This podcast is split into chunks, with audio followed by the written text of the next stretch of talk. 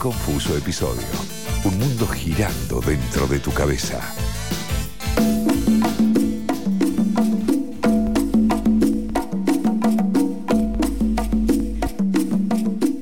¿Qué tal? ¿Cómo están? Lu. Hola, Dani. Hola, chicos. Qué lindo tenerte de este lado del estudio. Sí, sí, eh, como que es difícil. Tenemos que hacer un gran estudio colectivo, ¿no? Y que cualquiera pueda hablar desde acá abajo, los muchachos en la cocina, acá en el bar, ¿no? Una, casa estudio. Como una radio Qué lindo así. sería eso. Sí. ¿No? Una cosa, yo siempre me, viste esas cosas así en comunidad, me gustan. Eh, traje hoy un libro que vengo como con auspiciada, digo, fue lo mejor que me pasó hoy. Bien. Eh, haber preparado esta, esta columna, haber terminado de preparar, porque ya venía pensándola, y encontrarme con este libro que se llama Kipu y ahora vamos a desarrollar. Quiero empezar leyendo, ¿no? Que me parece interesante y que claramente esto que venimos, nos viene pasando como, no se alinean los planetas, pero se alinea este programa de una manera increíble. Eh, y así estamos, ¿no? Y dice así, ahora les voy a hablar de la autora, pero dice... La inutilidad. Escribir porque sí, en estado de goce. En la lengua de la política de lo supuestamente relevante se descartan modos del decir, del hacer, del pensar.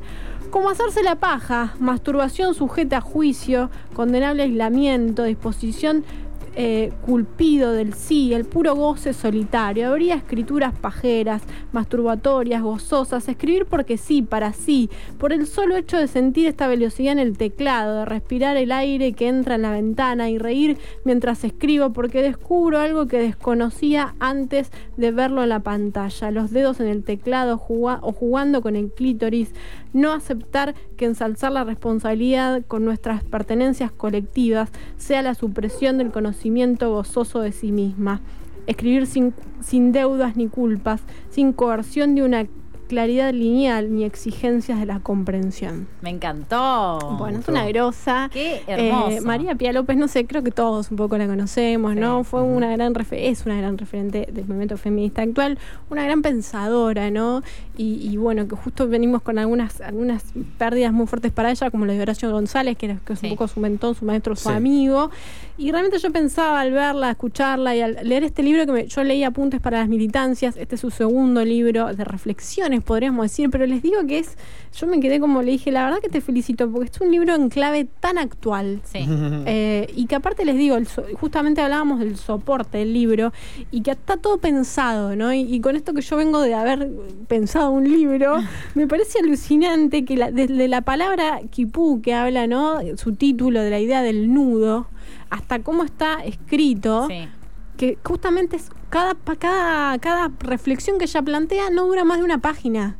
Y son nudos que se van desatando en discusiones y preguntas que nos hacemos todos, pero que ella se dio la posibilidad de escribirlas, ¿no? Y en este, en este, en esta cuestión que charlábamos hoy, ella me decía, yo escribí este libro para que cualquiera lo pueda hacer, ¿no? Digo, y está realmente es un formato que está súper pensado para los tiempos actuales, los tiempos rápidos, los tiempos de donde nos juntamos a charlar y, filosofamos, bueno, eso es lo que ella hizo con este libro, que aparte se lo, se lo dedica a las amigas, ¿no? A otras mujeres que claramente son parte de este proceso, que bueno, vamos a ir recorriendo un poquito, pero vamos a arrancar un poco con, con su voz de esta autora María Pía López, de este libro que se llama Nudos para una narración feminista. Claramente el feminismo está atravesado en toda esta narrativa que, que yo creo que es muy actual porque nos muestra en Argentina una mirada sobre eh, esto es un ensayo, quiero decirles, ¿no? Sí. Ahora en los géneros estamos hablando, les trajimos hoy un ensayo Sí, recomendadísimo. salimos de la crónica, pasamos por el cuento, ahora fuimos al ensayo. Claro, pero me parece que es un ensayo en donde todos podemos acceder. Bien. No solo eso, sino que nos invita, ¿no? Como a, a- a- realmente interpela a cualquiera que lo pueda estar leyendo y que se Sí, pregunte. Bajarlo de- del ensayo académico. Claro, no, no, Claro. no. Yo la felicitaba por eso le digo, porque aparte eh, hay una- un trabajo muy poético también, ¿no? Y un trabajo coloquial. Y digo, poder decir, es como esto que decíamos, ¿no? Sacarse hasta la ropa interior, ¿no? Poder decir lo que todos queremos de- decir. Sí. Y, y- y justo hablando de política, chicos, y hablando del feminismo, y hablando de cosas que a veces nos acartonan tanto, Sí. ¿no? Y justamente ella hace lo- esto, ¿no? Desatar nudos, es un poco la propuesta de este libro, y vamos a escucharla un poquito sobre el contenido, las reflexiones que tiene este libro Kipú de María Pierres. Porque los feminismos también fueron, los feminismos masivos implicaron todo procesos de mucha circulación, de mucho encuentro, de mucha asamblea, de mucho tejido, Eh, y la pandemia interrumpió esos procesos de elaboración colectiva. Y por un lado la pandemia y por otro la institucionalización. Al crear ministerios, crear áreas de género en, todo en todos los niveles del Estado, también muchas compañeras están dedicando sus esfuerzos a sostener y generar esos procesos de institucionalización.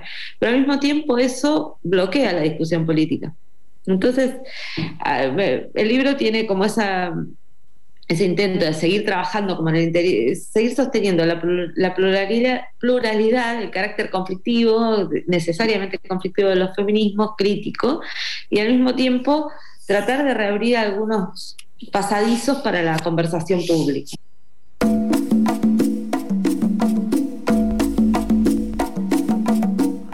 Creo que es un libro que cualquiera que quiere sacarse un poco los tabúes del feminismo, o ponerlo en discusión, o ponerlo sobre la mesa, o, esto, ¿no? Como abrir debates, abrir, abrir, abrir, que un poco es el planteo que tiene María Pía López sobre este movimiento, sobre todo en Argentina.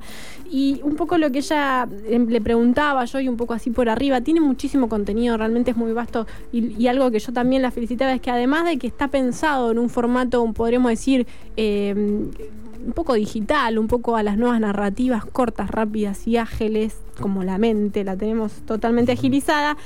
Sin duda trae el marxismo y trae el cuerpo y todo el tiempo nos trae a la realidad y nos invita a traer a la realidad. Y digo, bueno, está todo bien, vamos con poesía, con cosas, pero bueno, siempre nos mete un bocado de las grandes reflexiones de los sociólogos actuales, viejos, ¿no? Y también escritores de todo tipo.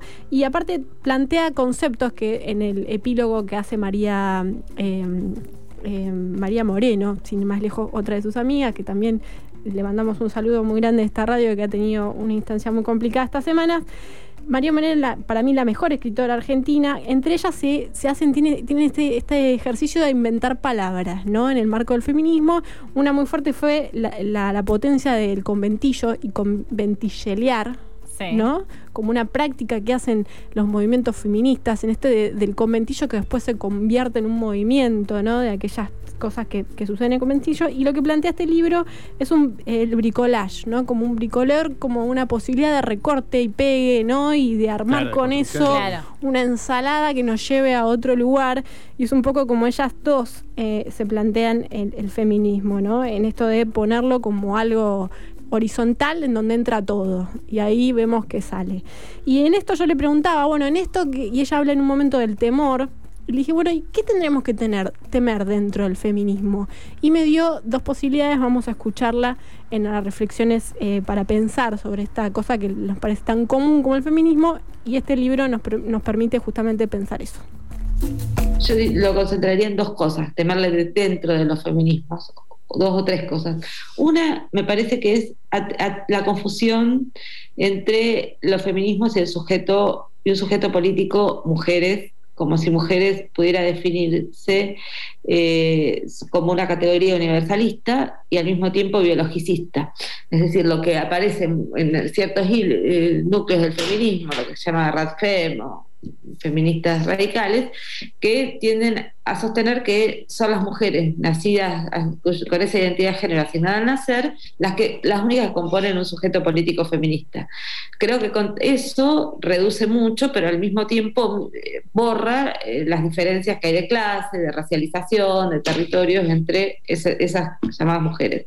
Entonces, frente a eso, creo que hay que pensar los feminismos como una coalición una alianza entre eh, sujetos diferentes, entre, con sexualidades diferentes, con identidades de género diferentes.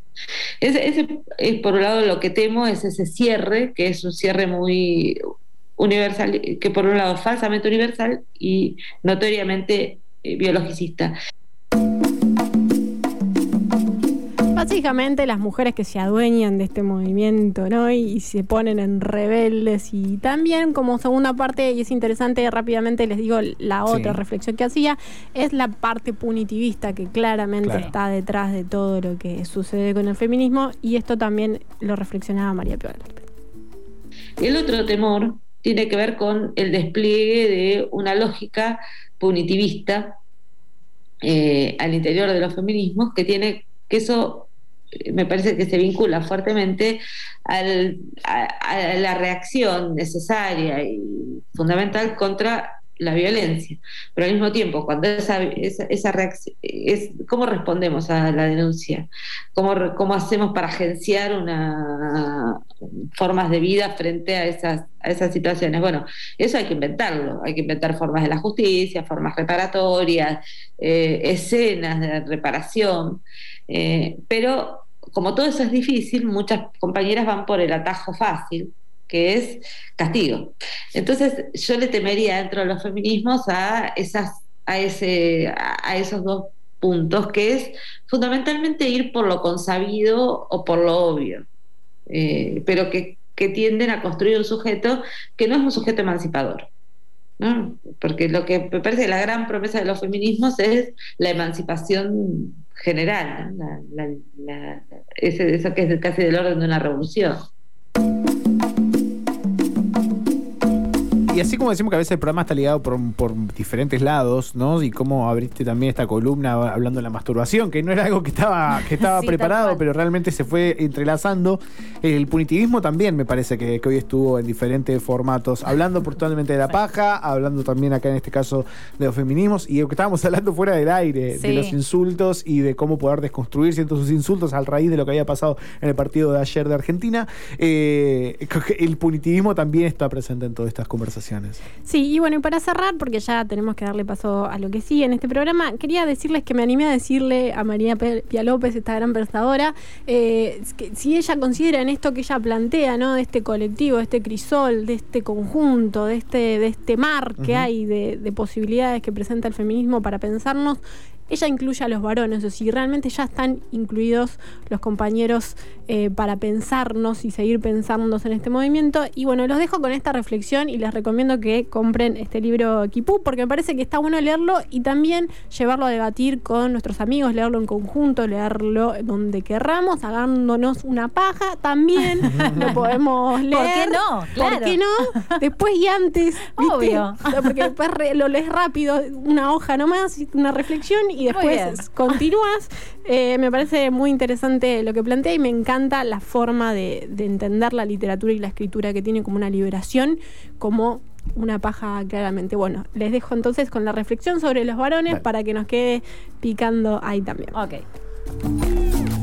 Eh, digo, pensemos todos los esfuerzos que hacemos nosotras eh, cuando esto, cuando decís, uy, nunca me pe- pensé que cuando hacía esto estaba siendo capacitista o estaba bancando la desigualdad, o que estaba como aceptando el conjunto del mapa más eh, de, código racista sin darme cuenta cuando no interrogaba cómo están compuestas las aulas, los equipos docentes.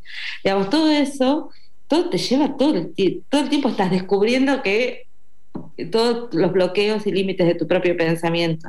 Y me parece que eso a los varones eh, les pasa mucho más y al mismo tiempo también que muchos reaccionan como eh, a disgusto de poder interrogarse de su condición de supremacía o de privilegio histórico.